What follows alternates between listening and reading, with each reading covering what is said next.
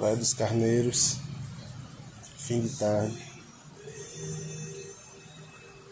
mar revolto, sol cadente.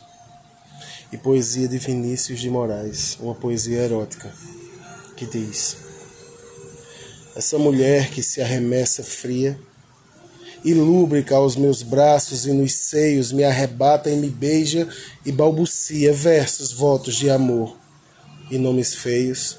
Essa mulher é flor de melancolia que se ri dos meus pálidos receios, a única entre todas a quem dei os carinhos que nunca outra daria.